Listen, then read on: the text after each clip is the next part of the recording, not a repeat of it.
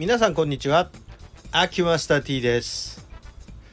さて、えー、前回以降文のお話をしてますけど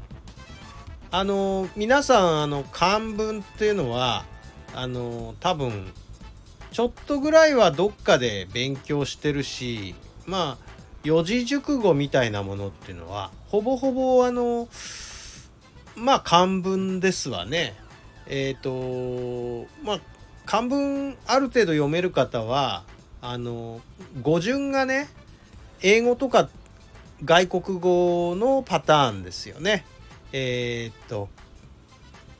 まあなんかこうグラマーとかで習うんだったら SVO とかね。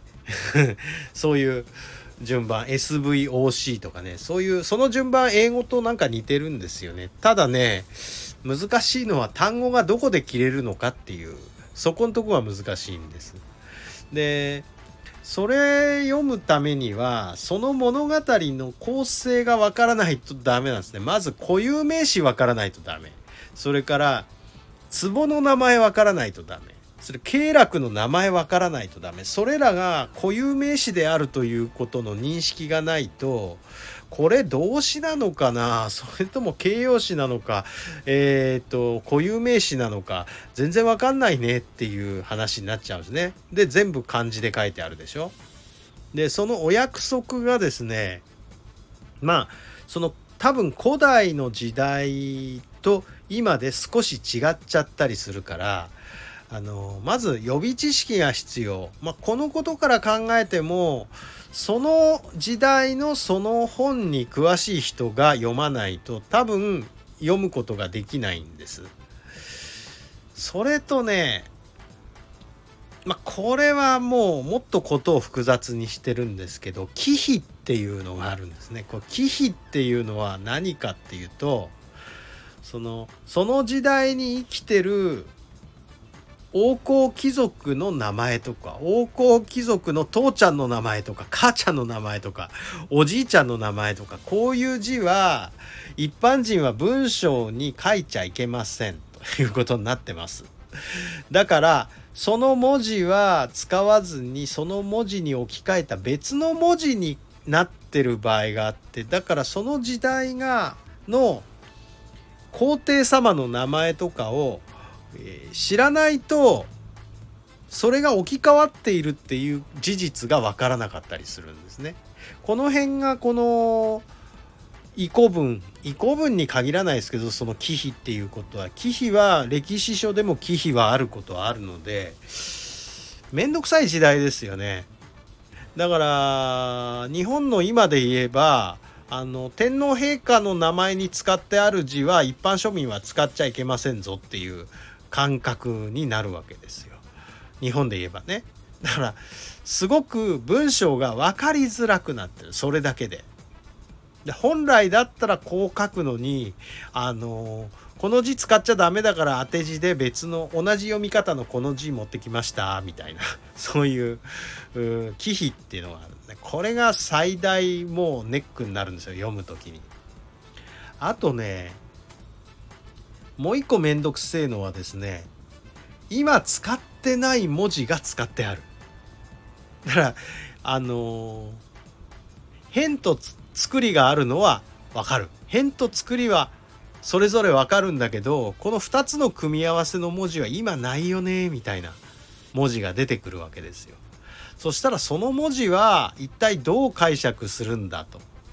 で一応まあ音読みで読めますよ。あのーね作りがあればなんとなく文字は読めなくはないです。大体ねあのそもそも新旧の新の字ってね、えー、ちょっとあの皆さん簡単な方の針ってあの金辺に10って書きますよね。ところがあのうちのまあうちの屋号には使ってないけどあの日本流の針する人って金辺にえー、っとね一番分かりやすいのは「感」っていう風に言ったらいいのかな。えー、っと「感動した」とかの「感」の字がありますよね。あの下の「心」を取ったやつが書いてある。だ金編にその感動の漢の字の心を取ったやつが書いてあってこれで「針」っていう風に読むんですけどこれねあのー、これはまあ今でもあの使う漢字ですけど一般的にこれ読みは「真」とは読まないですね「漢」って読みますよね。漢なんだけど我々はこれを真と呼んでこれで針と球と合わせて鍼灸っていうふうに、えー、呼んでるわけですけれども例えばこれえっ、ー、と違い分かりますか？10って書くのとこの漢の字を書くのの違いって分かりますかね？まあ調べたことないと分からないと思うんですがまず金編に10っていう風に書く針の方っていうのはまあ金編って何を表してるかっていうと金属製だってことを表してるんですよ。で、えー、銃っていうのはどういうかっていうとこれはねあの、意味を表してて突き刺す道具ですっていう意味を表してるんです。だからこの針金編に銃っていう針っていうのはあの突き刺すことを前提にしてるんです。で肩や金辺にその「缶」って難しい方の「針」っていう字ですねこの「針」っていう字はどういう意味なの金辺だから金属製は分かりますよね。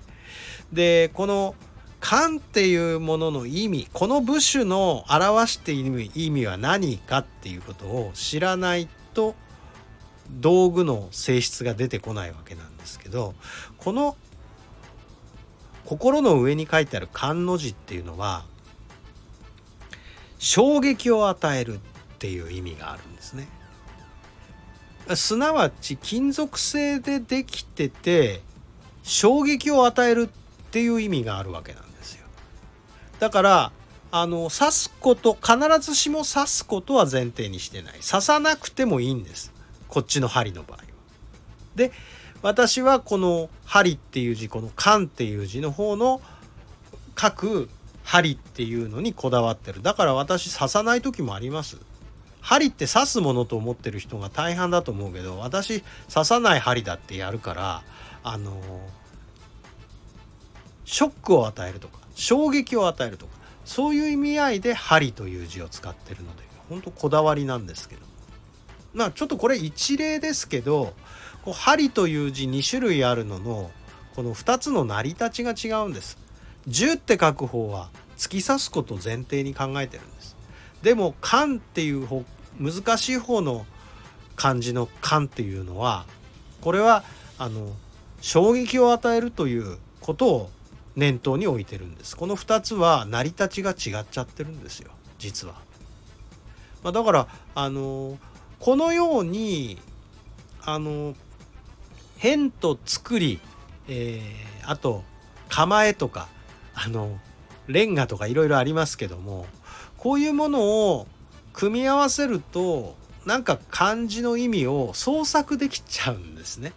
でこの創作できたこの意味で読んでかないとここの文章意味わかんないよねっていう場面が出てくるから一つの文字で30分ぐらい考察する場合もあるわけなんですよ実は。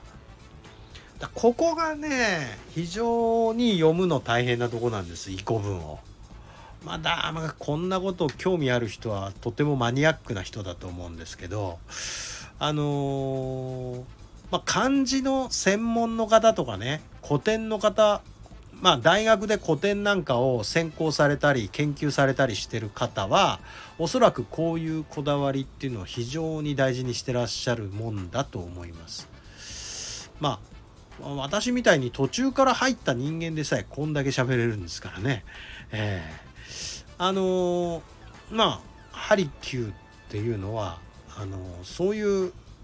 ちょっとマニアックな世界でもあるそういうこと知る必要もあるという世界でございます。えー、っとそれでまあそういうような困難を乗り越えて遺古文っていうのは読んでるわけなんですよっていうようなことを今日はお話しさせていただきました。すいません。ちょっと分かりにくかったかな。ありがとうございました失礼します